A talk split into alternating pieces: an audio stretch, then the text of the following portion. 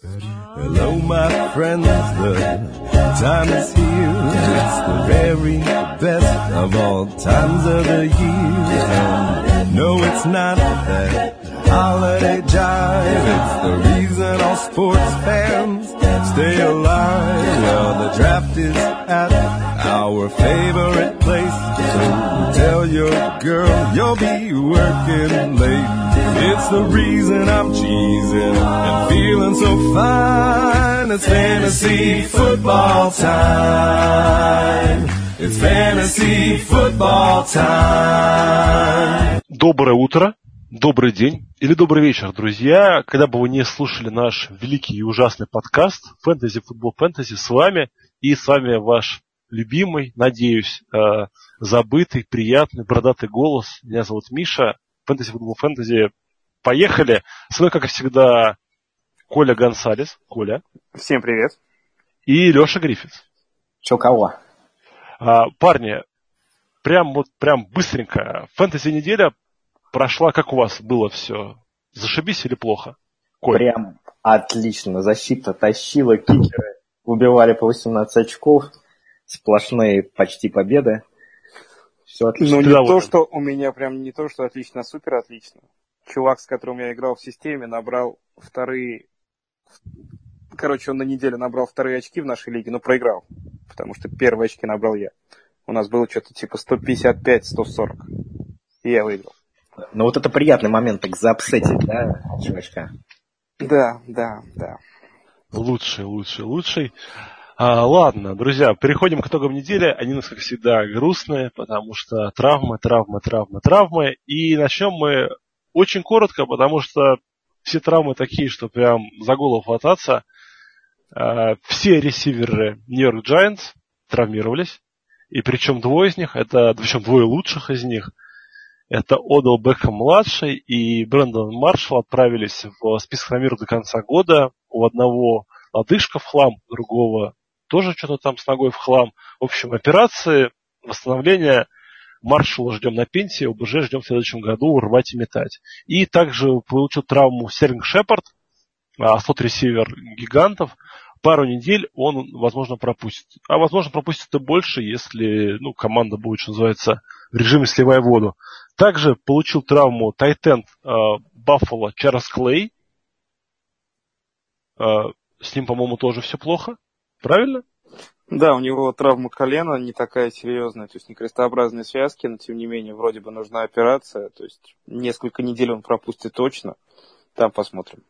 Да, у него там обнаружили травму мениска, к тому же во время этой операции там чистили колено. В общем, все грустно. И Билл Пауэлл, Нью-Йорк Джетс, пропустит пару недель. Деванта Паркер отделался, можно сказать, испугом. Да, у него растяжение связок, но, в общем, жить будет, играть будет, но не сразу. Э, великий ужасный Трэвис Келси, который, на мой взгляд, проходит лучший сезон в карьере и лучший сезон в, для всех тайтендов, получил ужасный, грязный, противный, плохой хит по голове и находится в конкашн протоколе, когда появится непонятно, надеемся, что ничего сложного. Вообще у Келса особых проблем с головой никогда не было в плане сотрясения, да, не в плане поведения. Поэтому верим, что скоро вернется. Джорди Нельсон пропустил последний драйв своей команды, и мы переживаем. Но вроде как он сам заявляет, что рвать, метать буду. Так что вот это все новости по травмам. Болельщиков гигантов жаль, владельцев гигантов жаль. Леха, как персональный фанат ОБЖ, э, всплакнешь? В трауре. В трауре? Да, Леша во всех своих династиях да, открывает сезон распродажи. Слушайте, ну я видел травму Бекхэма в прямом эфире, это, конечно, просто кошмар. Я, я не гифку. понимаю, как американцы, они потом эту травму постоянно показывали в прямом эфире, ну, в повторах крупным планом, как у человека нога складывается на 90 а, градусов. Кстати, ты я знаешь... не могу такие вещи смотреть. Вот зачем они это делают, мне непонятно. Ты знаешь, кстати, э, было, по-моему, уже пару травм вот такого же плана, как у БЖ, когда телевизионщики специально говорили, вот смотрите, сейчас мы покажем один раз, и все. По-моему... Это в Сиэтле, когда был матч три года назад, Сиэтл Гринбей, финал конференции, крутой лайнбекер Сан-Франциско. Навара Боума. Навара, да, да. Они там просто, они показывали снова и снова и снова. Вот после того, вот, и вот уже, по-моему, на прошлой неделе я вот это слышал, чуть ли не Тони Рома это говорил, что, ребят, сейчас вот один раз покажем, и все как бы, и, и показывать не будем, не переживайте, просто для, ну, для фанатов. И я смотрел, не смотрел этот матч, но увидел гифку, и мне было очень э, больно, печально, и не люблю Бекхэма как, как, как персону, да, но как, как, как игрока просто писаю кипятком. Так что очень жаль Оделла. Ладно, идем дальше. Рубрика топ-флоп. Это, по-моему, у нас очень пиратская рубрика, да. Прихлоп бил, топ-флоп очень звучит. Ладно, топ. Аарон Джонс, раннинбэк Грин-Бэя, оправдал всех, кто вваливал на него последние вейвер денежки, показал шикарный результат. И, ну, а, на самом деле, вот для фэнтези владельцев, да, это очень плохое произошло сейчас событие, на мой взгляд. Потому что Монгомери был, а, по-моему, одним из трех самых эксплуатируемых раненбеков в лиге. То есть он проводил максимальное число снэпов из возможных.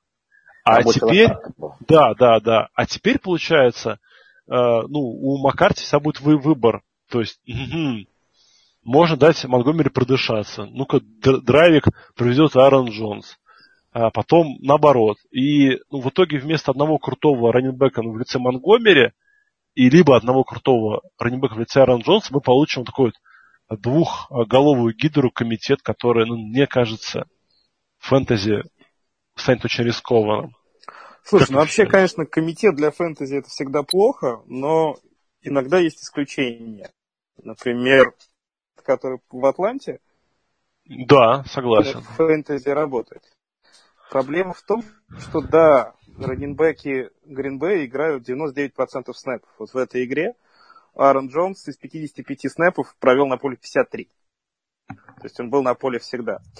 А, вопрос по Монгомери только в том, может, мог ли Монгомери выдержать нагрузку вот такого раненбека основного, хотя человек, по сути, раненбеком не является. И многие считали, что эта нагрузка ему просто не по плечу, он физически не потянет, и все вот эти его травмы от ударов, они из этого и складывались, просто слишком большая нагрузка. А сейчас появился Аарон Джонс, который действительно его разгрузит, и в Монгомери, когда он выздоровеет, может оставаться чуть более свежим во время игры, и, может быть, это и не скажется плохо на его результативности, потому что, по крайней мере, он будет здоров и будет больше играть с точки зрения количества игр, которые он проведет. Да, вот, друзья, вы услышали э, позитивную, да, как, да, правильно, позитивную, негативную взгляд на этот вопрос. Леш, есть что добавить? Нет? А, нет, да, наверное, хотят наши слушатели услышать, сколько снэпов будет проводить на поле Аарон Джонс, сколько будет проводить Монгомери. Ну-ка, скажите, скажите, скажите. А, мы этого не знаем, мы будущего не видим. А, однозначно тренер Маккарти сказал, что Джонс заработал. Право, да.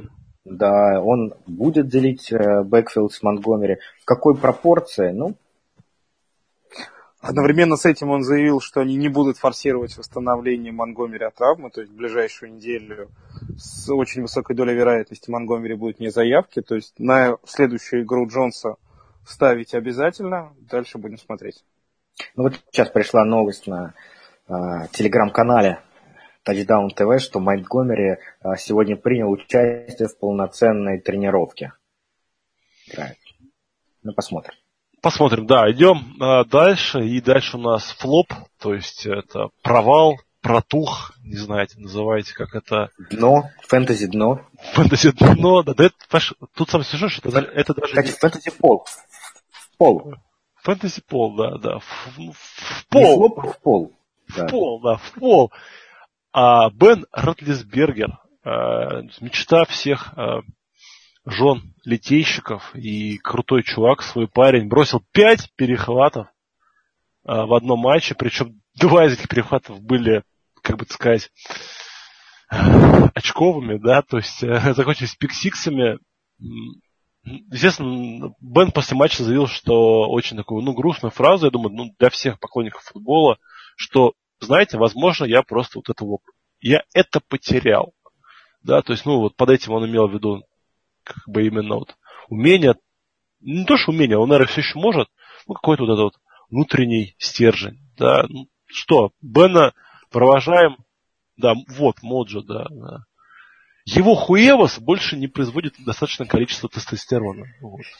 На пенсию мы Бен отправляем. Или он еще сможет таки попылить этот, ну, неудачный матчап. Да, все-таки у Егоров очень сильные корнербеки.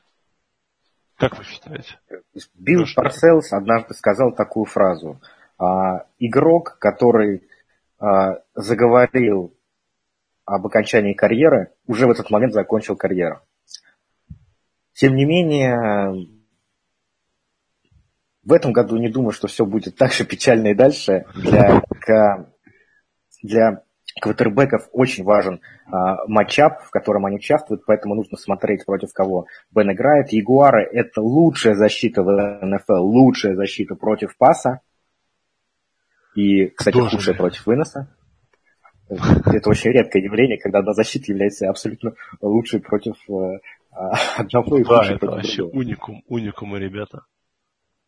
А, против Ягуаров квотербеков мы не ставим, а Бена ставим а, на хороших матчапах. Э, я не вижу сейчас перед глазами расписание, ну что ну, типа Теннесси, там, да, вот, так, вот такие вот, таких ребят. Днище, против днищ.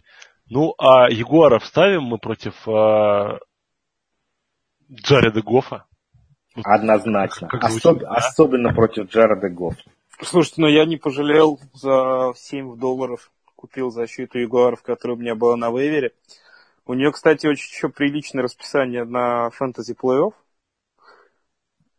Поэтому это такая защита, которую даже надо держать, несмотря на боевик, который у них будет на восьмой неделе.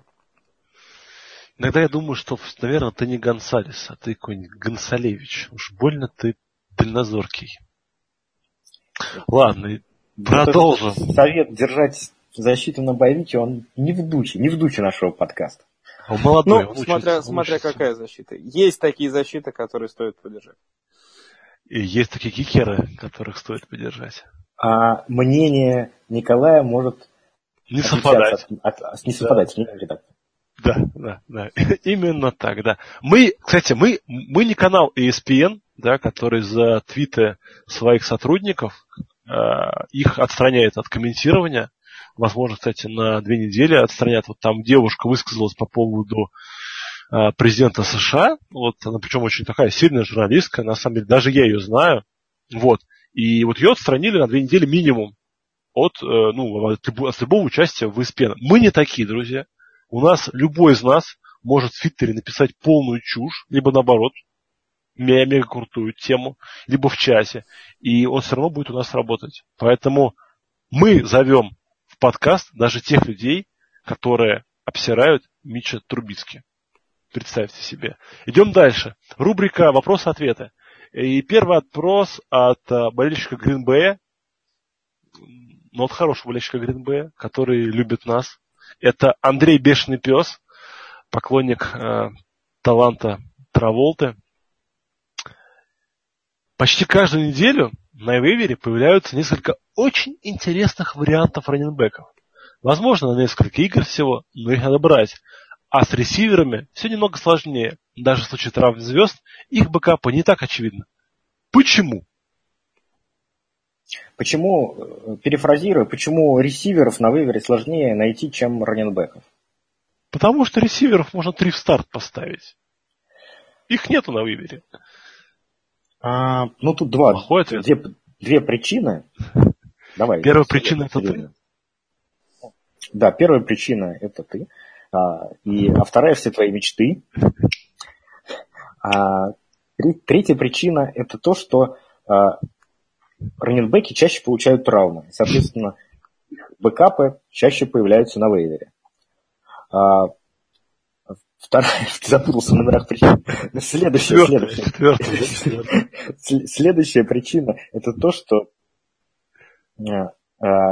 заменяемость э, раненбеков гораздо лучше, чем заменяемость ресиверов. То есть, если во многом сейчас современный НФЛ не зависит эффективность выносной игры от самого раненбека. То есть она зависит, но Поскольку, поскольку. Да, да. Схемы, схемы, линия и прочее влияют на эффективность выноса гораздо больше, чем талант раненбека. И поэтому э, даже вместо там супер э, талантливого там Ханта, когда за него взойдет Вест, он будет э, набирать, ну, не так же много, но он все равно будет набирать очень много в схемах Канзаса. Это, ну, однозначно. Он там Найл Дэвис набирал, Леш, ну, ты помнишь? Да, там, там Найл Дэвис, который, который, по всем, который по всем продвинутым статам был худшим раненбеком э, лиги.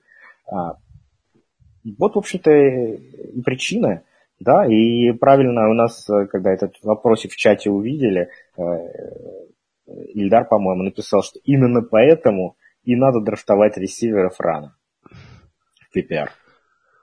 А, согласен, да. И э, мое вот личное мнение, я считаю, что тут еще очень много связано с э, самим футболом, да, то есть э, раннеру, вот у нас это был в медвежьем чатике разговор на эту тему, что раннер, ему, по сути, ему не нужна особая схемия ни с э, его квотербеком, да, ни с его онлайн даже. Ему надо знать как бы розыгрыши, иметь ну, видение, да, вот все. И он будет, будет да, неважно какой он там хромоногий, больной, если линия делает проходы, а ему делают вкладки, он будет набирать.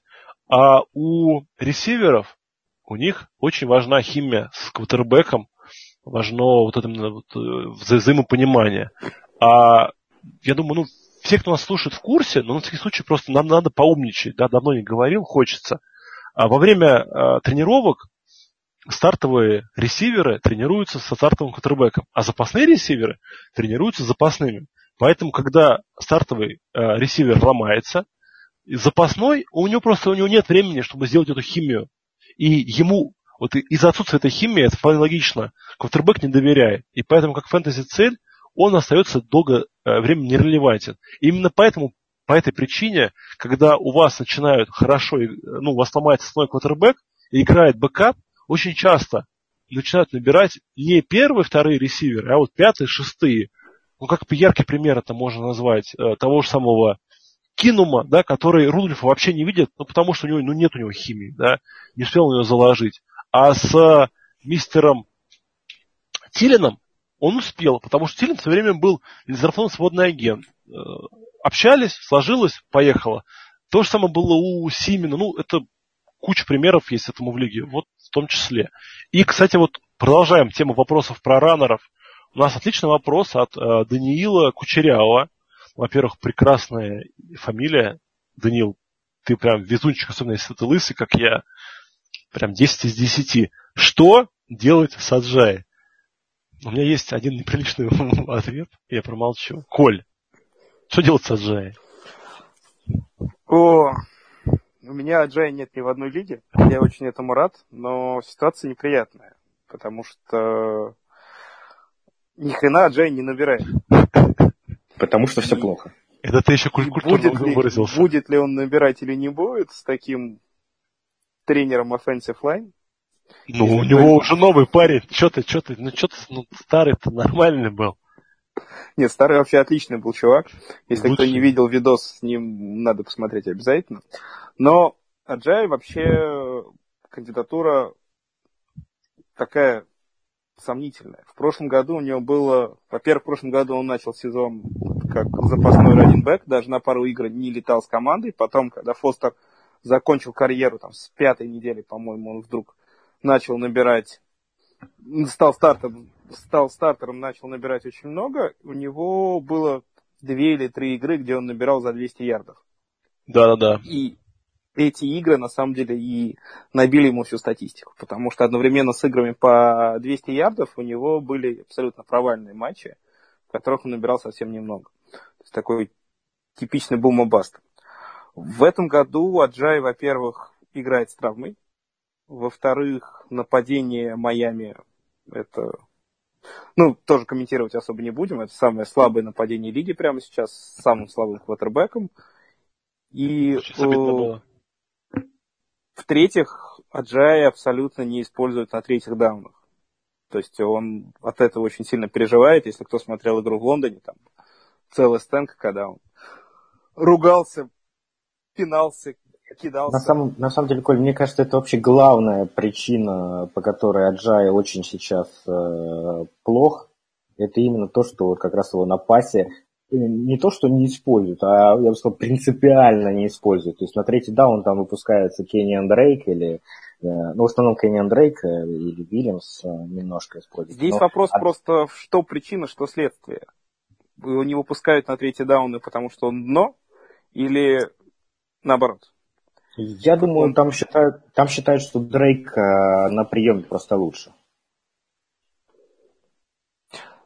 Ну, это, это на самом деле, тут в фэнтези причина не так важна. Важен факт, что его не выпускают. А, но возвращаясь к вопросу Даниила, я все-таки вот, э, что делать, Сажай? Боюсь, что э, ничего с ним сделать сейчас вот нельзя. Есть только один вариант. Дождаться э, его хорошей игры, когда он наберет очков 15-20, а, найти того, кто поверит, что это поворотная точка, и продать ему Аджая. Сейчас, я боюсь, даже продать его не получится. Единственное еще, на что бы я бы посоветовал обратить внимание владельцам Аджая, вернее, не то, что обратить внимание, а вспомнить прошлый сезон. Начиналось с результата 1-3, ничего не получалось ни в атаке, ни в нападении, но с пятой недели они поперли может быть, такое произойдет и в этом году. Ну, мы не знаем, но, по крайней мере, прецеденты именно для Майами уже были. Поэтому давайте подождем еще игру-две, чтобы делать прямо супер окончание, ставить Майами, ставить стартовый состав на этой неделе, но, наверное, можно, но очень опасно. Ставить и молиться. Вот, ставить и молиться, и ждать, что с пятой недели тоже завезут, завезут э, новый товар. Ну вот. Э, вопрос от э, прекрасного молодого человека по имени Ильдар. Лидера, кстати, Суперлиги. М-м, Ильдар, поздравляем. Потому что Ильдар слушает наш подкаст и регулярно общается в чате ФФФ. Вот, поэтому причина только в этом. Что мне делать с парой Латавиус и, и Маккинон?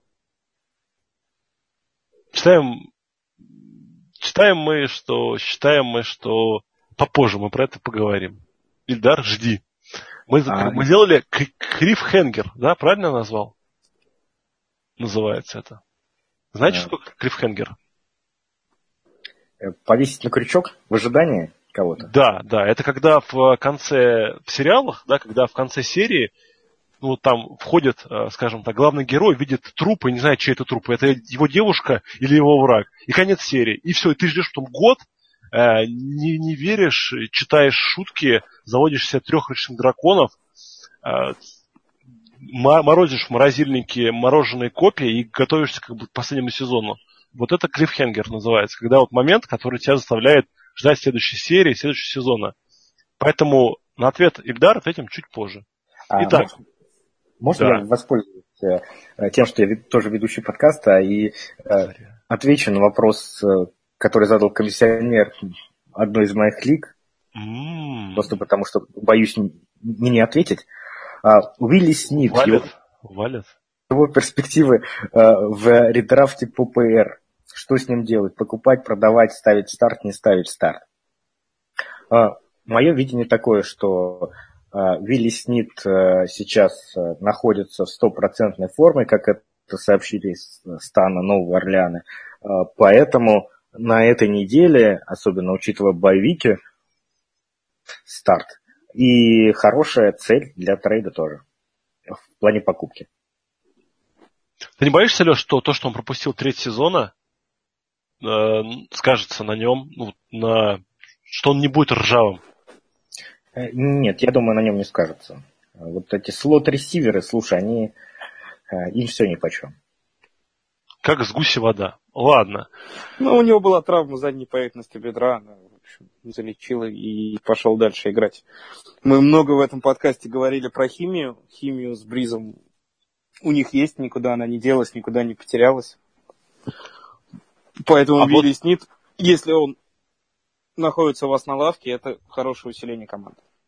А вот я сначала задам вопрос, а для начала сделаю маленькую подводочку. Вы не, вы не, не в курсе этот вопрос, но э, я играю в одной лиге, где комиссионер ну, совершенно фанатично относится к различной статистике. И вот он прислал мне на этой неделе э, такую вот статью о том, что я был как пророком, да, тем, что я посадил э, Амари Купера на лавку, а вместо него поставил в состав Хамфриса.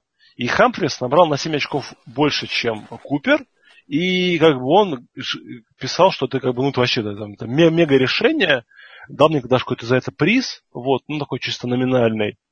Вот, и я вопрос аналогичный с Данилом Кучерявым. Данил спрашивал, что делать с Аджаей, а я спрашивал, что делать с Амари Купером.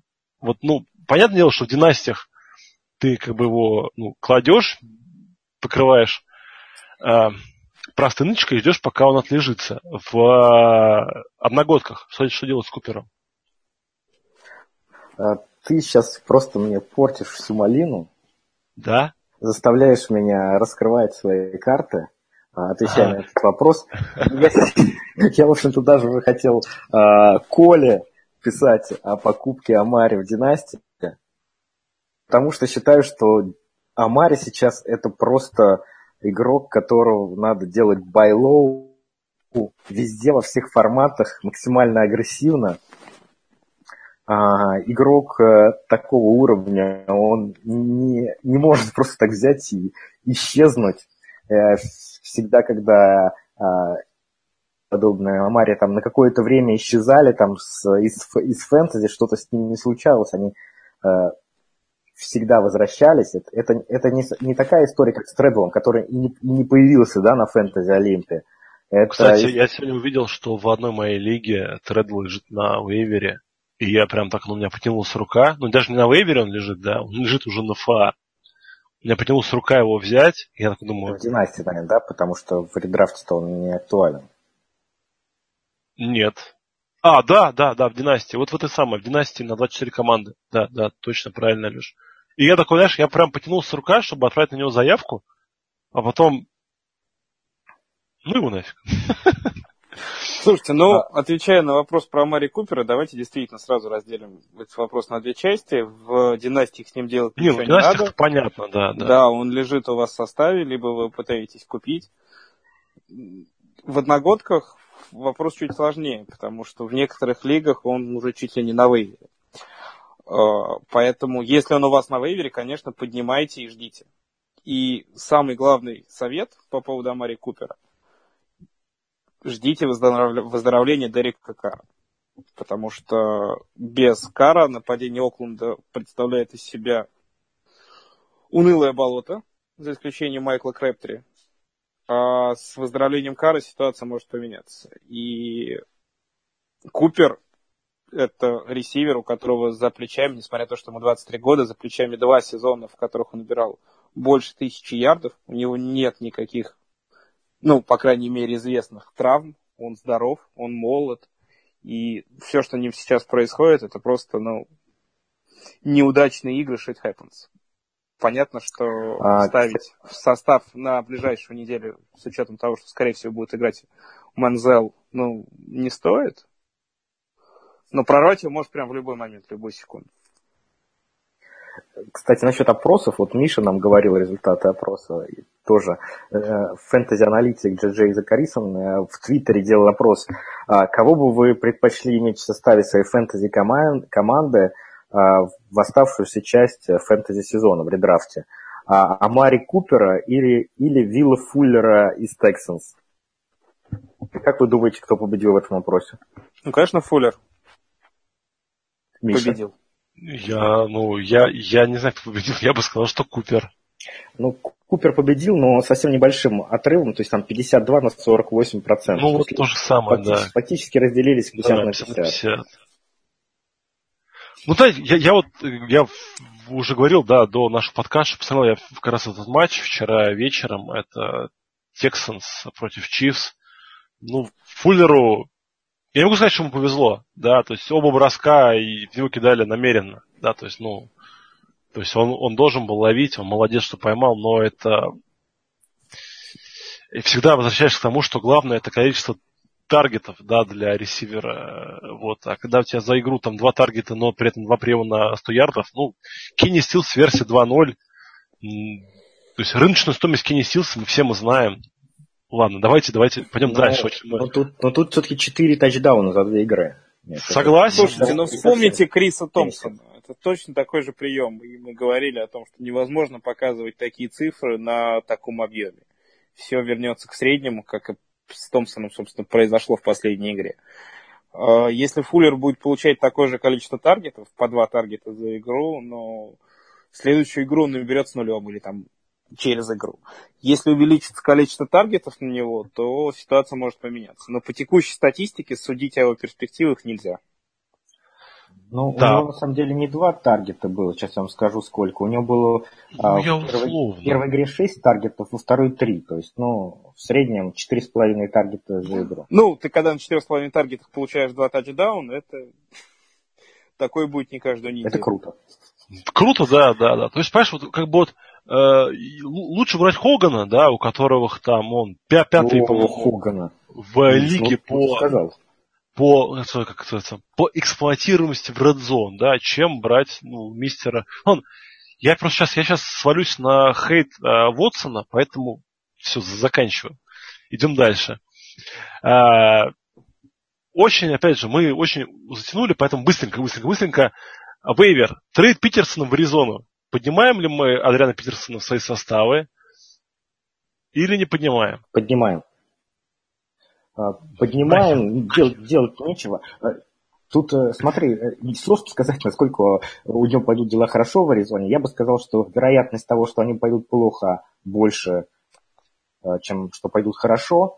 А если в НФЛ осталось еще место для таких раненбеков, то это как раз где-то в Аризоне, где Палмер играет из-под центра, и именно в этой схеме эффективен Питерсон, а не в шотгане от Орлеана.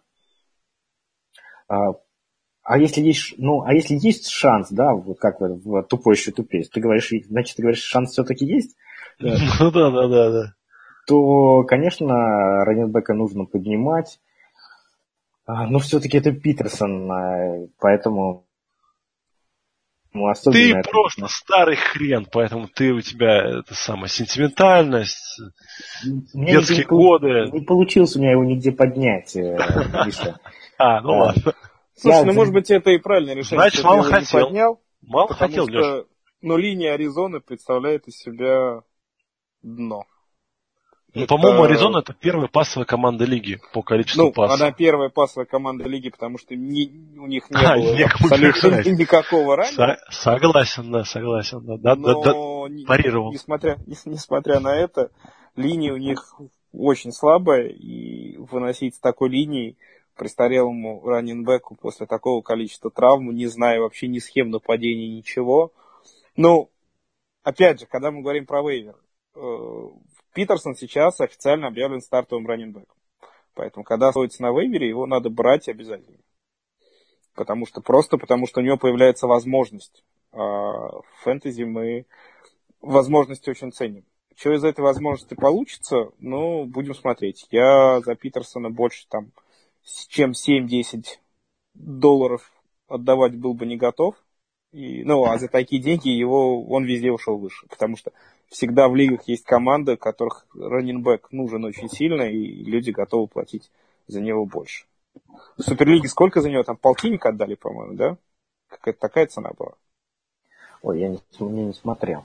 Мажоры, мажоры, мажоры. Ладно, давайте дальше идем. А стоит ли Маккинон 20% чего? Фаба, это что такое? Это, это бюджет, бюджет, бюджет, это бюджет э, аукционного вейвера.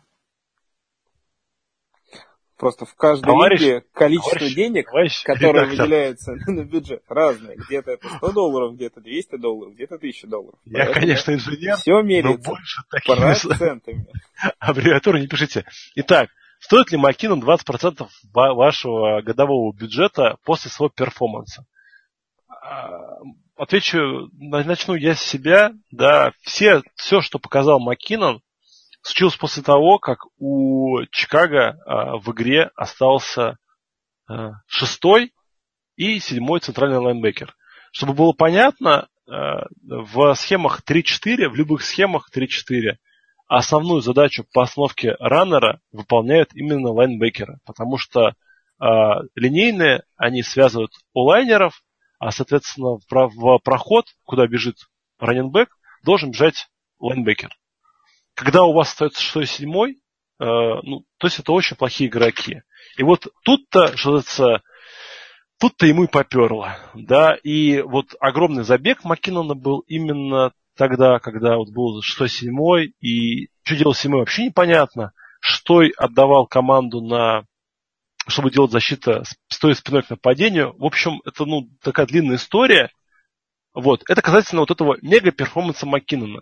То есть шанс, что ему попадется команда со столь же плохим э, качеством теклинга раненбеков, впереди очень-очень мал. А вот стоит он или нет, скажут, скажут уже ребята. Ребята. Э, безусловно, стоит. Э, показал себя отлично в игре с Чикаго, обыграл Мюррея. Маккинон, как мы знаем, фрик с точки зрения атлетизма. Будем смотреть, как будет развиваться дальше, дальше ситуация. Но сейчас однозначно он этих денег стоит. И я думаю, никто не должен жалеть, кто их потратил. Слушайте, ну, если ты выполняешь сегодня в подкасте роль хорошего полицейского, я буду полицейским плохим, я буду скептиком по отношению к Маккинону, потому что ситуация один на один с прошлым годом, когда получил травму Питерсон, вышел Маккинон, в следующей игре он зажег, набрал ну, хорошее количество очков фэнтези, и после этого весь оставшийся сезон был в районе 5-6 очков еженедельно. Маккинон игрок, который не сможет взять на себя работу первого раненбека.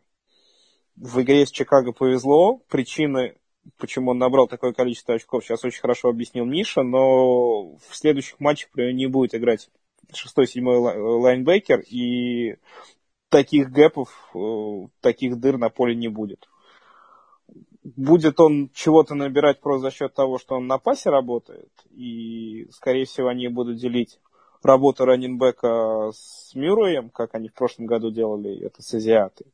Но платить за такого человека 20% бюджета, на мой взгляд, это излишество. Просто Коля скупердей. Вот. Э, но я согласен с Лешей, очень показательный момент был то, что Маккинон как бы переиграл, да, э, Латавис. То есть Латавис же мог тоже вот в, в, в эту ослабленную защиту Чикаго выносить но выносил не Латавис, выносил Маккинон. Это очень хороший признак, потому что ну вот до этой недели мы считали, что Латавис будет ну, первым, да, а Маккинон такой комплементарий бэком, да, то есть, ну, бэком поддержки. А сейчас мы увидели, что, ну, скорее всего, будет как раз все наоборот. Идем дальше. Это так, Миш, не только мы, я тебя поправлю, не только мы думали, но так и тренеры Миннесоты думали, потому что они Туфны, да. А, сначала поставили Мюррея, да, да. А, а да. По, итог, по итогам игры Маккинон был на поле в два, больше, чем в два раза больше снэпов, чем Мюррей. Да, ну он играл гораздо лучше. Да, при том, что а, Миннесота была не в положении отыгрывающегося, когда да, обычно да, да, да на третий даун. Согласен, да, это очень показательный момент. Так, и следующий шаг, это вот ну, любимый такой маневр Леши, загробастать и подождать. Итак, загробастай и жди. Марлон Мак, э, раненбэк Индия, а, Индианаполис Кольц, показал отличную игру, как раз когда я его скинул в одной из лиг. Молодец, Мак лучший просто, спасибо. И Мэтт Брейда, да, тоже показал, что может играть. И что самое главное, Шенахан заявил, что... Э, правильно я все говорю? Шенахан? Да, Кайл Шенахан. Да, да. Шенахан заявил, что с э, Хайдом все в порядке, просто мы даем тому, у кого горячее руки, да, свежее ноги, и кто вот в данный момент у кого получается лучше. Поэтому... Слушай, ну, в отношении отсутствия травмы Хайда я прямо уверен, что Шенахан лукавит. Крут? Я тоже Потому так думаю, что согласен. абсолютно очевидно, что ну, у него до этого две недели была травма, он тренировался с ограничениями. И ну, все мы знаем, что Хайт это человек, которого травма преследует всю карьеру. И поэтому то, что он начал матч как стартовый раненбэк, но со второй половины его посадили на лавку, Причем не сказать, что он что-то там нафамблил, я, набрал отрицательные я, ярды пять раз подряд. Не было такого. Он вполне нормально играл. Нет, я просто слушал, слышал эту историю и читал о ней. А, там была все-таки история, там длительные взаимоотношения между Хайдом и Шенаханом сложные. То есть там начало была не любовь, потом любовь, а теперь настала опять не любовь. А Хайд, Третья Хайд причина. Сделал, а, да, Хайд сделал плохой, плохой дроп, а, и после этого сразу же а, плохо отработал на блоке. И это, это послужило такой... Э, Шинхан решил его таким образом наказать и посадил на скамейку. Поэтому я, не исключаю, что никакой травмы нет. А, но как эти взаимоотношения дальше будут складываться, непонятно. И, конечно, Брейда интересный игрок, впрочем, как и Мак. Согласен. У Мака, у Мака ситуация чуть более ясная, потому что он тренер Индианаполиса заявил о том, что своей игрой Мак заслужил 10-12 выносов, которые он должен получить уже со следующей недели. И самое главное, если у, в общем, у Брейда в конкурентах сильный молодой Карлос Хайт, то у Мака ситуация немножко другая. Фрэнк Гор, человек, которому уже 68 лет, непонятно вообще, как раненбэк в таком возрасте может по полю передвигаться. Но... Неспешно, неспешно передвигается Хайт. Ладно, ой, Хайт, Гор. Идем дальше. Поговорили немножко о раннерах, поговорим немножко о ресиверах. А, а рынок ресиверов, думаю, в первую очередь, вейвер рынок довольно скуден. Майк Волос, Льюис из гигантов, Рикардо Луис. Кому стоит присмотреться? Ребята, вот про Майка Волоса Кирилл Рост в группе в Телеграме спрашивал. Что Кирюха, спасибо, спасибо. Кирилл, кстати, кстати, Кирилл знает, что такое хэштег, поэтому Кириллу респект. Что случилось с Майком Волосом, где он настоящий в первые три игры, когда он получал по одному приему, или в последних двух играх, где он по 5-6 приемов и в каждой игре по тачдауну.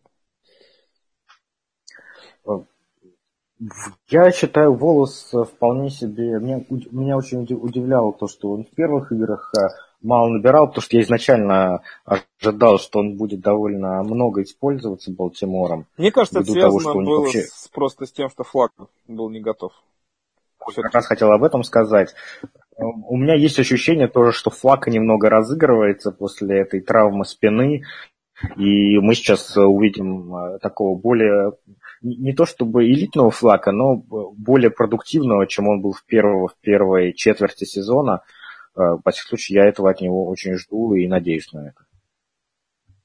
А Волос, мне кажется, вполне себе такой э, ресивер, receiver 3 или э, опция на flex. Из, из остальных перечисленных мне нравится гигантов. Это, конечно, больше bench stash, то есть того, кто кого посадить можно на лавку, посмотреть, как будет развиваться ситуация, но Льюис, когда ему давали шансы, он всегда проявлял себя в, в прошлом году и в этом а, хорошо, а, и ввиду просто повальных травм а, в большом яблоке он может какую-то роль занять и тоже приносить очки, я бы последил за этим парнем. Ну, Льюис, а, он после был ресивером 4, за полчаса матч стал ресивером 1 в гигантах, но есть одна небольшая проблема. Это расписание Нью-Йорк Giants. Сейчас они играют в Денвере на выезде. Следующая игра у них с э, Сиэтлом, а потом боевик. Нормалды. Веселуха. То есть что, что, что за эти три недели можно будет увидеть по Льюису, ну, сказать тяжело. Кому-то надо, понимаешь, кидать в, в любом случае. Для династий, опять же, да, можно рассмотреть. Нас слушают не только, вот, нас слушают не только одногодчики, нас слушают различные люди, которых в династиях вообще вот как бы днем с огнем не сыщешь игроков. Я, кстати, в одной династии всех трех ресивер-гигантов пытался подписать, живых. Вот. Не Только одного смог. Не, одного подписал. Обижаешь. Слушай, комиссионер, ты чего? Это я в больни... больнице сижу, ты это должен знать. И, у меня, знаешь, мне было очень просто. Я а, на движке MFL, происходило подписание, я вбил вкладочку ресивер гигант, и знаешь, так по очереди. Так, живой. Там 12 долларов отправить. Живой. Вот одного подписал. Я, я доволен, да. Ладно, идем дальше. И у нас дальше примеры рубрики. Примеры ведь? Фэнтези хак. Фэнтези лайфхак от Леши Гриффитса. А, да, я решил вести такую рубрику, чтобы поднять прослушивание нашего подкаста, а, в которой я буду говорить небольшие хитрости работы на вейвере. Вот меня вдохновил в, в нашем прошлом выпуске Николай, который рассказал, как он а, хитро место, место на скамейке, когда место, когда сбросил кикера, посмотрел, как сыграет а, а, его раненбэк, Э, увидел, что он не, не сыграл нормально, сбросил его, и в одном из последних матчей уикенда уже взял кикера, э, и таким образом получил какое-то преимущество, edge над э, своими соперниками по, по лиге. Вот эти, вот те, эти лайфхаки я постараюсь в каждом выпуске говорить по одному маленькому. Они могут быть э, совсем какие-то малюсенькие, уже известные вам и так далее. Ну, нам их нужно много, то они не всегда будут супер-мега крутыми. Сегодня а, лайфхак посвящается а, боевикам. А, вот что обычно... Актуально.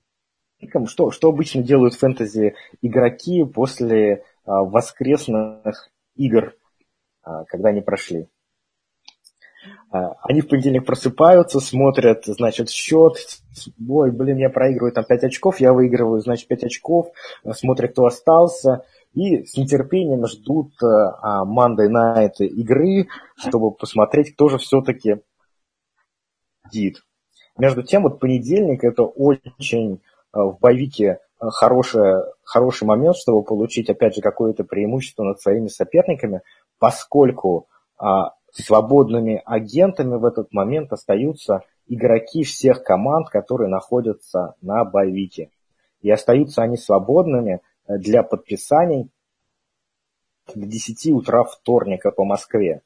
А, то есть все ваши игроки уже отыграли. Вы видите, что там ваше подписание какое-то не сработало, этот игрок травмировался, а, этот игрок не использует своей команды. То есть вы его готовы сбросить уже. А, ну, ждете вейвер. Вот вейвера ждать не нужно, вы можете прям вот в понедельник или во вторник рано утром зайти на движок.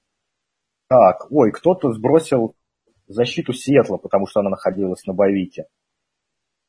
А, подписать ее, скинув ненужного игрока. И не тратить на нее деньги на вейвере, который будет в среду. Вот такой вот небольшой лайфхак, который я постоянно использую во всех лигах. Каждый понедельник захожу, а, по фильтру выбираю агентов, free agents, и проверяю, кто доступен. И всем так советую делать. Круто. Миша. Миша, ты знал о таком лайфхаке? Леха, Леха, ты, ты гений просто. Ты сатана. Вообще. Нет, конечно. Ты мне, может, глаза на фэнтези открыл. Я теперь всех порву. Ну, однозначно. Кроме тех, кто тоже слушал этот подкаст. я, я буду самым быстрым стрелком на Диком Западе. Мне кажется, и... просто Миша вырежет этот кусок, и до слушателей он не дойдет. Не, на самом деле, просто я, я вот, например, лично встаю в понедельник в пол шестого утра, друзья. Поэтому э, я готов, то есть, понимаешь, мне, правда, у меня в лиге есть парень из Хабаровска. Вот Ваню, да, Ваню я не перебью, потому что он, он как бы, грубо говоря, он, он завтракает под uh, Sunday Night Football, да, вот, ну, вот, но все, все остальные, они мои клиенты. Ну, кстати, да, опять же, да, вот тоже Edge для сибиряков, для дальневосточников, для жителей а, прекрасного солнечного Казахстана и так далее, так далее. У них для тоже... сотрудников ночных э, парковок.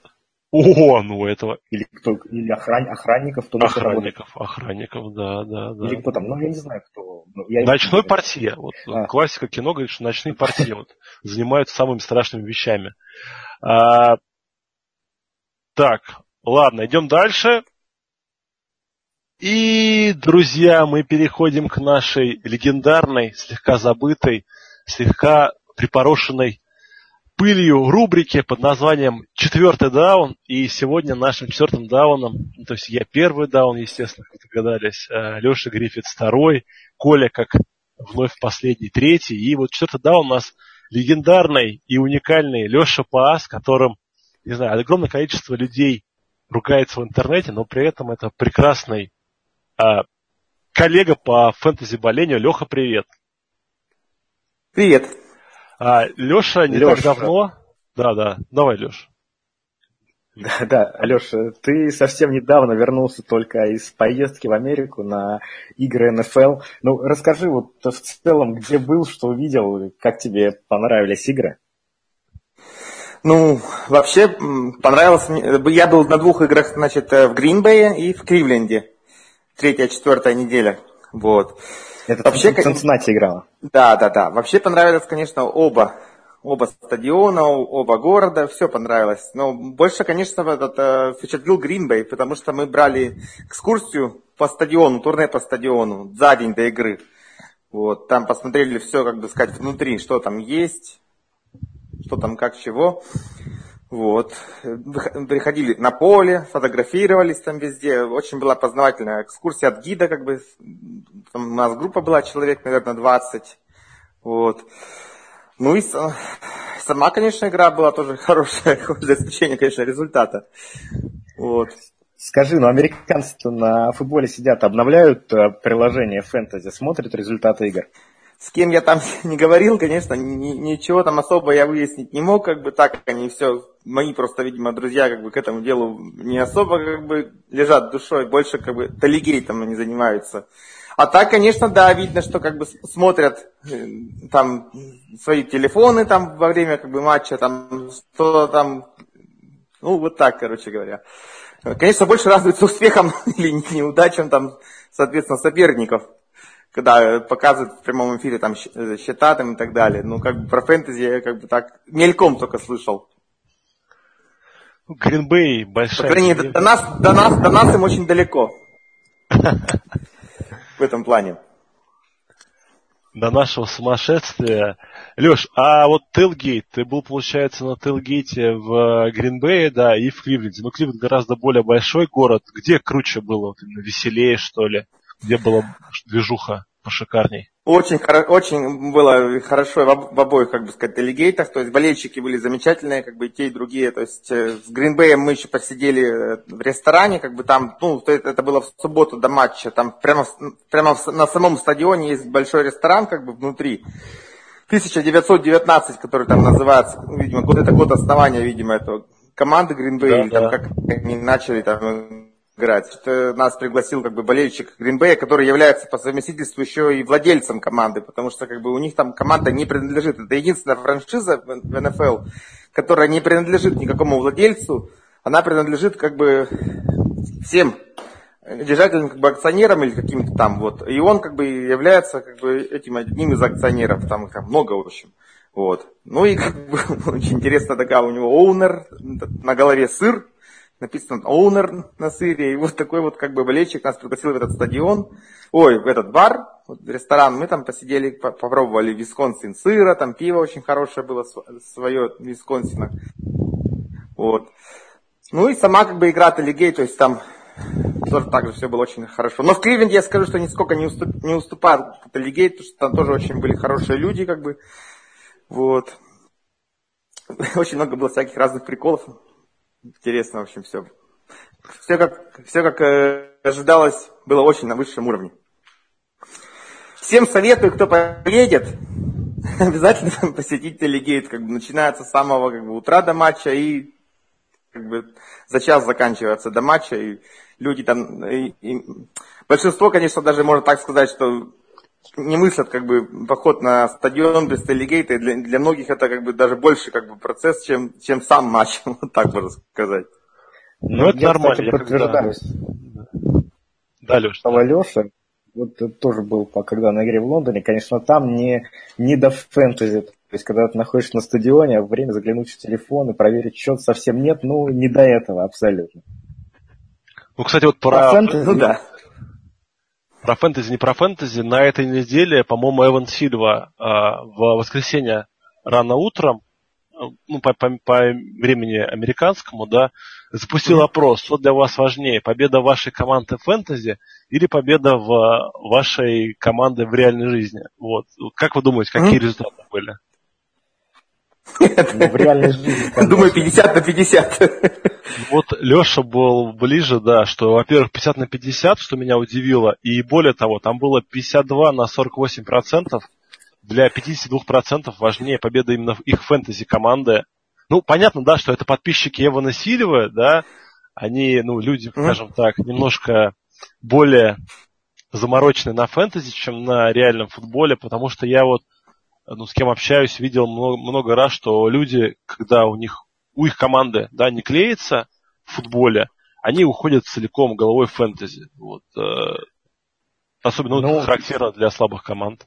Ну, ну, а ты думаешь, вот в случае со слабыми командами это плохо? Мне кажется, это хорошо, что поддерживать таким образом интерес э, э, к футболу болельщиков. Не, я не буду ничего возражать. То есть я просто у меня есть пример ярчайший, это по утрам в зеркале я вижу, да, когда у меня аналогичная ситуация сложилась в сокере, я, в принципе, полностью завершил сокером.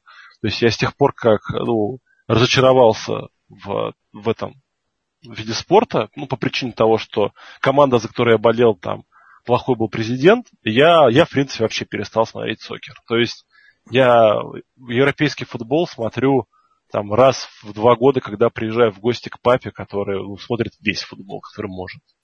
Вот, вот она, вот, вот она истинная роль фэнтези футбола. Ну да, да, так бы, конечно, да, пришлось. Леш, ну, поскольку я думаю, что да. круче тебя никто не знает ничего про Цинциннати, а у тебя, в конце концов, не каждому из нас записывают видеоролики, где главные тренеры передают привет Алексею из Вологды. Вот, не каждому из нас. Ну да. Вот. Ну это просто повезло так. Ну, неважно. У Цинцы такой очень сложный год, но тем не менее поговорим про скилл игроков, да, Цинциннати. Для начала начнем с раненбека. Миксон это первый раннер. Все, забрал? А, думаю, да. Вот перспективы какие ты видишь Миксона на этот год и на последующие? Да, Леша, вот именно в фэнтези ты его... Ну, в команде он, да, действительно первый раннер. Ну и фэнтези. А в фэнтези он когда будет приносить э, а, нормальные очки, за которые не стыдно? С каждым матчем, думаю, будет увеличиваться его очки. И я думаю, что еще он очень сильно зависим от линий. Вот. Э, линия потихонечку у нас вроде э, стала лучше. Взаимодействие, какие-то перспективы, в отличие как бы от первых двух недель. Вот. То есть думаю, что сейчас продуктивность его будет с каждым матчем возрастать. А... Давай, Миш. Да, Леш, а как ты считаешь, в вот Миксон, вот я просто, скажу честно, мало слежу, он а, подходит для PPR или все-таки он больше, ну, чисто, поскольку есть Бернард, да, подходит ли он для PPR лиг, или он чисто вот, ну, такой классический раннер для ну, классических лиг, да, где не особо уделяется внимание ловящим бэкам? Миксон может делать на поле абсолютно все. Он как бы может и ловить, и выносить, как бы и блокировать. Ну, блокировать может еще, как бы рано об этом говорить, но, по крайней мере, он может все, делать все. То есть это классический такой э, раннер, плюс как бы на пассе, то есть как бы таких давно уже раннеров я не видел такого плана. Вот. То есть э, то, что у нас было раньше, это Хилл и Бернард, они как бы были несколько другого плана раннеры. Вот. Миксон это как бы собрал лучшее, что от этих было обоих, как бы и все воплотил в одном. Угу, понятно. Вот так Ладно. бы я сказал. Хорошо, Леш. А вот Бернард, он еще имеет какое-то ну, значение в фэнтези? Или уже можно его списывать со счетов? Ну, смотря как, я, например, если бы играю в, э, в таких династийных лигах, где там широкие ростеры, да, там, то есть, как бы там, и даже и средние игроки, как бы, имеют большое очень значение. Вот. Я бы все равно все-таки думаю, что ну, тренеры его как бы любят и так далее. То есть, что будет он еще пока приносить очки, как бы, и там стреливать время. Ему даже доверяют э, снэпы на коротких ярдах выносные, хоть, хоть и неудачно, как бы сказать, в основном используются, как бы, но в целом, как бы, есть у него еще перспективы, по крайней мере, в, отличие от Хила, как бы сказать, он еще не настолько потерян, как бы, как Хил. А Хил все, выкидываем?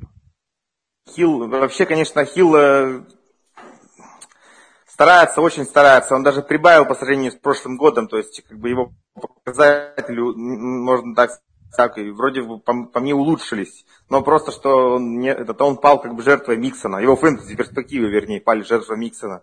Думаю, что на следующий год он будет уже в другой команде, и его списывать рано для династии. А для, на этот год, как бы для одногодок, я думаю, что все, наверное, уже. Ну, понятно. По раннинбекам поговорили. А теперь переходим к ресиверам. Если кто-то, ну понятно, что Грин, да, это номер один, пик первых там раундов, там прекрасная династийная цель. А кто-то кроме Грина еще есть, на кого можно обратить внимание? Из ресиверов, я думаю, что особо как бы никто не будет выстреливать. То есть, ну, вернее, может, какие-то проблески будут, а стабильно приносить очки, думаю, никто не будет, кроме Грина. Вот. Так вообще, конечно, считается, что Лафел второй ресивер. Вот, но я не знаю, там 3-4 приема за игру и там 40-50 ярдов, что это как бы для, для фэнтези для, э, у вас? Это, это хороший показатель или нет? Но больше как бы я ни от кого из ресиверов ничего не жду. А как Может быть, еще выйдет Рос, Рос, как бы, когда он восстановится, выйдет. Там, возможно, какие-то там еще варианты. Но вот из тем корпусом, который есть сейчас, думаю, что Грин будет ловить 70% вообще всего, что там будет. Ну да, как раз хотел тебя спросить по поводу Роса. Ну, первый раунд, это топ-10 пика, а, но ты как-то так осторожно к нему относишься. Видимо, в этом году ты особого а, его влияния на игру не ждешь, да? У нас э, тренерский штаб характеризуется тем, что новичков сразу не подпускают. Особенно как бы тогда, когда особенно его выпустили на первый же snap, и он сделал fumble, как бы очень важный, мы проиграли игру с тех пор как бы, тем более есть выбор, кого ставить, большое очень количество ресиверов. Вот, то есть э, какие-то варианты возможны, но в первый год я думаю, что от него что-то такое серьезного ждать не приходится. А, понял тебя. Скажи по тайтендам, если говорить. Вообще ты а, как, как ты к Кайферту относишься? Потому что в фэнтези к нему отношение становится, мне кажется, уже негативным. Вот а, это такой воспринимается как игрок, который подводит. Постоянно, постоянно подводит. Вот ты как к нему относишься, как болельщик? Он подводит не только в фэнтези, он подводит в реальном, как бы сказать, мире. Болельщики все очень, большинство болельщики в основном, конечно, очень негативно к нему относятся, уже практически его забыли и не особо на него рассчитывают, тем более, что зазвездил тут Крофт. Вот. То есть... И что Крофт это прямо реально на самом деле? Лично я думаю все-таки, что Айферт это как бы плеймейкер. Если он выйдет на поле, то он будет приносить хорошие очки, хорошие тачдауны, хорошие ярды. Вот. И как бы у нас уже недавно на форуме там в Цинциннати была как бы дискуссия, мы обсуждали, что там дальше будет с Айфертом. Как бы. Я написал такой пост, что как бы каждый матч, пропущенный Айфертом, стоит миллион долларов его будущего контракта. То есть поэтому Айферт больше всех э, готов и очень хочет выйти на поле. Как бы. То есть для него это в первую очередь всего бьет его травмы. То есть я думаю, что Айферт в скором времени выйдет на поле и покажет свой, ну, свой после уровень. Того, после того, как он твой пост этот прочитал, я думаю, у него мотивация, конечно, это усилилась. Да, мотивация еще усилилась из-за того, что хорошую игру Крофт показывает. Можно сказать, что они, он из-за этого еще будет рвать. Ну... Я, в общем, думаю, что Айферта списывать не нужно, но как только он выйдет, он будет показывать свой, свой прежний уровень. Вот. А Крофт, в принципе, он, будут, наверное, построения с двумя тайдентами. То есть Крофт все равно, какие-то очки все равно будет приносить, даже с Айфертом. Ну, в династийных, наверное, лигах, да, в э, одногодках все-таки Айферт остается, когда играет э, топ, наверное, 5-6. Да, да, я думаю, так именно. Именно так. Позиции. Айферт будет откусывать еще очень сильно Грина, когда он выйдет То есть, как бы, я как владелец Грина, как бы, его с одной стороны, как бы, из-за этого не очень люблю. То есть фэнтези... Мне во всех, во всех лигах, где я играю, у меня везде грин, поэтому как бы я... Айферт как бы для меня главный фэнтези враг. Потому что, потому что кроме него, по сути, там никто не откусывает ничего. А Энди Далтон не главный фэнтези враг разве у тебя? Я думал, он... Энди Далтон, так, ну нормально все, короче, с Энди Далтоном. Леш, ну вот по последний вопрос к тебе, и мы тебя отпустим ага. отдыхать. А, как ты считаешь, в следующем году кто будет а, первым квотербеком а, Цинциннати? Вопрос, конечно, очень интересный. Он зависит от того, все это зависит кто от того, как команда, как команда финиширует, а, да, кто будет главным тренером. Если же как бы пояс подойдет под откос, мы закончим там с пятью-шестью победами, думаю, что сменят тренера и выберут квотербека на драфте. Вопрос а, ну... только в том, как, вы, как, вы, как высоко, как бы. Но думаю, что Квотербека выберут на драфте. У Далтона контракт ведь не гарантированный, то есть у него как бы у команды есть опция, то есть они могут его практически безболезненно отрезать в любой момент. Или могут даже трейдануть, как бы, то есть я думаю, что может быть вариант, варианты найдутся. То есть все зависит от того, как команда финиширует. Но я думаю, что все-таки выиграем игру в плей-офф, и Марвин Льюис будет уволен наконец. А что дальше будет, загадывать будет очень сложно. Понятно, Леш. Спасибо большое, что пришел. Э, очень приятно с тобой. Несмотря на то, что наши мнения да, часто не совпадают, но всегда приятно твою точку зрения услышать. Ну, вот лично мне, по крайней мере. Вот. Э, всего тебе наилучшего. Надеюсь, ты еще дальше продолжишь путешествовать, да, как каждый год ты ездишь. Всегда очень приятно да. видеть твое довольное лицо в Фейсбуке на стейлгейтов. Вот. Так что всего хорошего тебе. Спасибо, ребята. С удовольствием присоединюсь к вам в дальнейшем. Хорошо, спасибо, Леш. Пока, Леш. Пока. И переходим мы к конкурсу стримера. Брам брам брам брам брам брам брам брам. На прошлой неделе я сделал, как сказать, позвал замену, да, и замена, замена, замена просто, замена отвращала всех. Моя замена в лице Виталия Ротоза, главного эксперта по Денверу и Твери, выбрала мне Дэшона Уотсона 35 очков, Кэмерон Брейд 17, Цинциннати 9, в сумме 61 очко. Николай выбрал Илая Мэннинга 13. Ну, Колю можно простить, там всех сломали, да, но тем не менее Инграм 0 очков, Фила 8. В сумме 21. Коля э, худший фэнтези стримерщик четвертой неделе. И Алексей выбрал э, Карсона Палмера, 15 очков. Клея, которого, кстати, сломали, 5 очков. И Болтимор, лучшая защита из трех, 12. И в итоге 32 очка. И в... Ну вот, в, в общем, в общем, все по-старому. Я на последнем месте, поскольку я не эксперт, я ведущий. Коля на втором, у него 135 очков. И Леша на первом 138, но борьба ноздря в ноздрю. Ноздря ну, в ноздрю. Не совсем по-старому. На прошлой неделе я был только вторым из-за того, что Коля, да? Коля, Коля флюканул там Дэшон Уотсон на одной неделе. Да-да-да. да, да. Это Инграм Коля. флюканул на этой неделе. Ты неправильно акцент расставляешь. Я смотрю просто на прошлой неделе Виталик просто взял и в, в выборы Коля себе забрал. Уотсон, Брейд. Красава. Красава, ладно. Да, ну вот у меня-то было какой выбор, а? Катлер 4, Томас 4. Эх. Ну давайте, друзья, по-быстренькому. По квотерам. Леша? Леша? А мой выбор на этой неделе... А, и, кстати, а, и мой тоже. Я в одной лиге поставил его.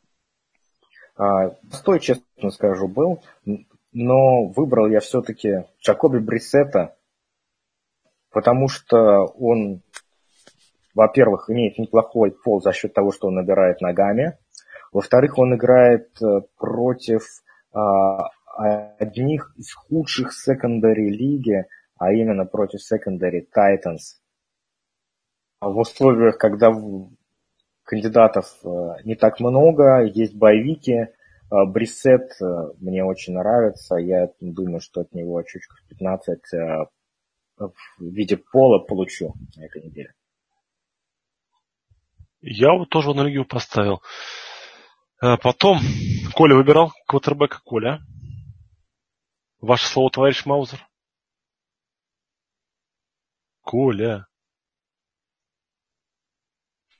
Коля да. куда-то пропал. Нет, Коля. я здесь. Давай, да. ну. Давай, я ну... выбрал на этой неделе человека, который попадает в нашу рубрику уже четвертый, третий или четвертый раз подряд. Это Карсон Палмер, который, несмотря на то, что неплохо играет в меньше 40% лиг, является выбранным, то есть фактически на всех вейверах он доступен. У Палмера в очередной раз очень неплохой матчап. Он играет против защиты Тампы, которая вся в травмах, с ужасным секондаре, играет дома. И, ну, много говорить не будем, про Палмера мы и на прошлой неделе, на за прошлой неделе говорили. Сам, самая кидающая команда лиги, все ресиверы Аризоны выздоровели, работают, игра дома, ну, я думаю, это вполне нормальный рабочий вариант для стримера. Ну, а мне достался очень плохой выбор. И пришлось мне выбирать опять Тревора Симена, да, который играет дома против Нью-Йорк Giants. Э, ну, на что ставлю и молюсь. Почему именно Тревор Симен? Ну, потому что играет дома, да, дома помогает стены, воздух разреженный. И гиганты без э, ресиверов, поэтому я ожидаю, что гиганты будут плохи в атаке, значит, будет э, много времени проводить Тревор Симен, и просто за счет объема, да, что-то да покажет. Вот. Слушай, ну гиганты, они еще не только без ресиверов, они еще и без корнербеков. Ну, вот там сейчас вот. прекрасные новости были о том, что Бен Макаду выгнал. Да, Крамарти, Не да, только с тренировки, но и из, ком- из команды Роджерса Крамарти, потому что там был какой-то конфликт в раздевалке, и корнербеки, корнербеки гигантов были сильно недовольны тем, что их считают козлами отпущения. Ну, то есть там это просто новость означает, что в команде полный мрак, разруха и, в общем... И, и Брэндон Маршалл там. Просто в команде Брэндон Маршалл. Идем дальше. Тайт-энды. И первым тайт-эндом у нас спрашивал, э, спрашивал, ставил Николай. Николай, кого ты поставил? Да, я на этой неделе выбрал Остина Хупера из Атланты. Атланта после боевика играет против Майами, самой слабой командой лиги, наверное, в данный момент. Плюс у Атланты сломан Мохаммед Сану, который точно не сыграет. Вопросы по Хулио. Ну, восстанавливается после травмы, должен, по идее, выйти на поле, но в каком состоянии будет непонятно. И когда на, в, две недели назад оба ресивера Атланты получили травмы, количество таргетов на Хупера резко возросло. И я надеюсь, что эта тенденция продолжится и на этой неделе тоже.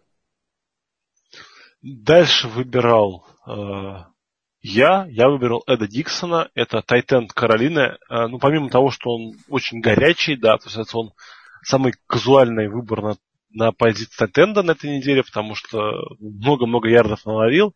А Олсен травмирован э, в схемах э, креатора нападения Каролины по-прежнему много роли должно уделяться тайтендам. Э, и я надеюсь, что вот у них образовалась химия, да, вместе с Кэмом Ньютоном. Да, будет очень тяжелый матча против Филадельфии, но они играют дома. Я думаю, Филадельфия будет больше напряжена остановкой Макафри и прочих, прочих, прочих, да, и Диксон, возможно, что-то допоймает. Да. Вот, вот, ну, просто другие выборы мне не нравились. И последний выбирал у нас Леша. Леша выбрал Леша выбрал. Леша, видимо, уснул у нас. Забыл Леша а, микрофон. У меня, у меня тоже микрофон отключился. Ты нажал кнопочку, а, да, что говорить. А, номер, номер 88 Нью-Йорк Джетс. Остин Сефериан-Дженкинс а, совершил breakout на этой неделе, можно сказать. 8 таргетов, а, один target в Red Zone тачдаун. Получил просто отличные комплименты от тренера Джетс, и, видимо, он сохранит большую нагрузку, объемы дальше по сезону. не понимаю, почему он в таком а, маленьком количестве лиг сейчас а, находится в составах, всего 7% лиг НФЛ.ком его в своих составах имеют. А, однозначно он должен быть сейчас а, за ростерем, и это даже стартовый контент, я бы сказал, а не стример, но поскольку наши правила не разрешают его использовать, то я воспользуюсь этим. Да, идем дальше. Дальше были защиты. Я выбрал защиту Атланта Falcons, э, потому что она играет дома. Она играет дома против худшего нападения лиги. Она играет против буксующего Майами, где тренеры онлайн проявляют совершенно вещества. Квотербек хочет э, домой к жене пить винишко и комментировать матчи. Ну, вообще, полная разруха и неблагонадежность в Майами. Поэтому Атланта, я думаю, и Катлера могут они поперехватывать и секов на нем поделать, и фамблов поделать. В общем, ну, поскольку Миш, ты, не, ты не можешь ругать Катлера, а я могу, а, то еще скажу, что Катлер кинул перехват в каждой из последних трех игр, где он кинул меньше 100 ярдов. Букмекеры видят Атланту а, одни, э, главным фаворитом этой недели. Они дают 11 очков преимущества означает отрицательный game script для Майами, которые должны будут рисковать отыгрываться. Это, конечно, сулит э, перехваты и сэки для... А, это очечки, да. Дальше у нас выбирал Алексей. И Алексей выбрал... Я выбрал Балтимор. Меня тошнит от этого выбора. Э, от того, что я сейчас буду говорить. Ну, Балтимор играет дома э, против э, квотербека-новичка Э, который должен совершать ошибки. А, помогать этому новичку некому, ресиверов у Чикаго нет. А, топы. А, в общем, сложно, сложно очень будет Чикаго, а у Балтимора очень хорошая защита, и поэтому это практически идеальный вариант для стриминга. Всем вам, я же не могу из политических принципиальных соображений использовать этот вариант, и поэтому его использовать не буду. И последний выбирал у нас защиту Николай. Да, Николай. не оставили вы мне хороших сексуальных вариантов. Я поэтому возьму защиту Вашингтона, а, которая будет играть дома против Сан-Франциско. Атака Сан-Франциско вполне себе неплоха. То есть все перед сезоном думали, что ничего она из себя представлять не будет, но Кайл Шенахан умеет и знает, что делает. И несмотря на то, что Сан-Франциско идет 0-5, они мне нравится, как они играют, но тем не менее они э, Вашингтон после боевика, а это большое преимущество. Команда отдохнувшая, они две недели будут готовились конкретно к этому матчу, конкретно к игре против Сан-Франциско. Я надеюсь, что это будет хорошим подспорьем. Согласен, да, друзья, на этом наш уникально длинный выпуск заканчивается. Мы вас по-прежнему, по-прежнему призываем подписаться на нас в подстере. И да, вот эту неделю проведем под знанием ребята. Поставьте нам 5 звезд и напишите классный отзыв про нас на iTunes. Будет очень приятно. Потому что, скажу честно, тут недавно залез, решил, думаю, ха-ха-ха, я-то сам не ставил нам отзыв. Сейчас впилю 5 звезд, напишу, какие мы лапочки. И увидел, что самый первый отзыв о подкасте Fantasy Football Fantasy два года назад оставил я с простым, коротким словом «супер». Поэтому, друзья, порадуйте. С простым, с простым и скромным словом «супер». Да, порадуйте меня, проставьте нам, да, по 5 звездочек, нам очень приятно, что нас слушаете. И мы будем знать, знать, что вы дослушали до этого момента. Кстати, да, это очень важно. Нет, сейчас все ждут песню на аутро, поэтому все, все, все слушают точно концовку. Поэтому, друзья, очень вас просим подписываться на нас в группу ВКонтакте, чатик Телеграм, Подстер, iTunes, где угодно, как угодно. Слушайте, задавайте вопросы. А если у вас есть слова разумной критики, обязательно пишите их. Мы не обидчивые, да, мы все воспринимаем положительно. Все, фэнтези, футбол, фэнтези прощается с вами до следующей недели. Пока-пока. Bye-bye. Всем удачи.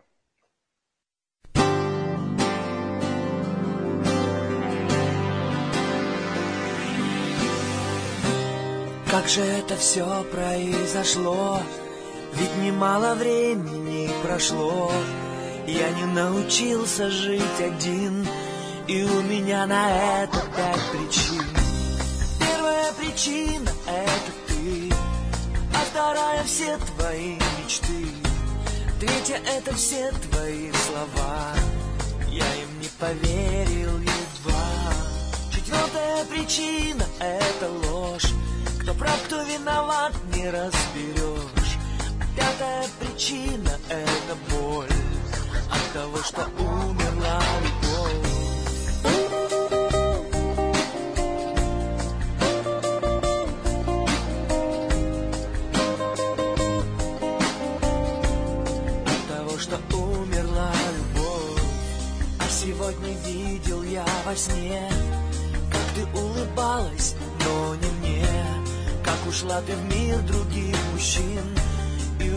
тебя на это пять причин. Первая причина — это я, а вторая — все твои друзья. Третья — твоя новая любовь. Все это понятно без слов. Четвертая причина — это ложь. Кто прав, кто виноват, не разберешь. А пятая причина — это боль от того, что умерла любовь.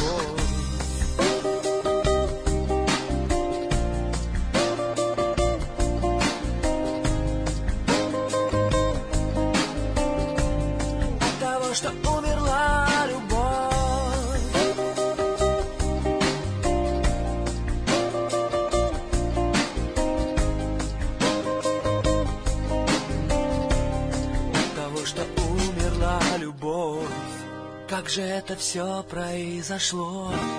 Ведь немало времени прошло.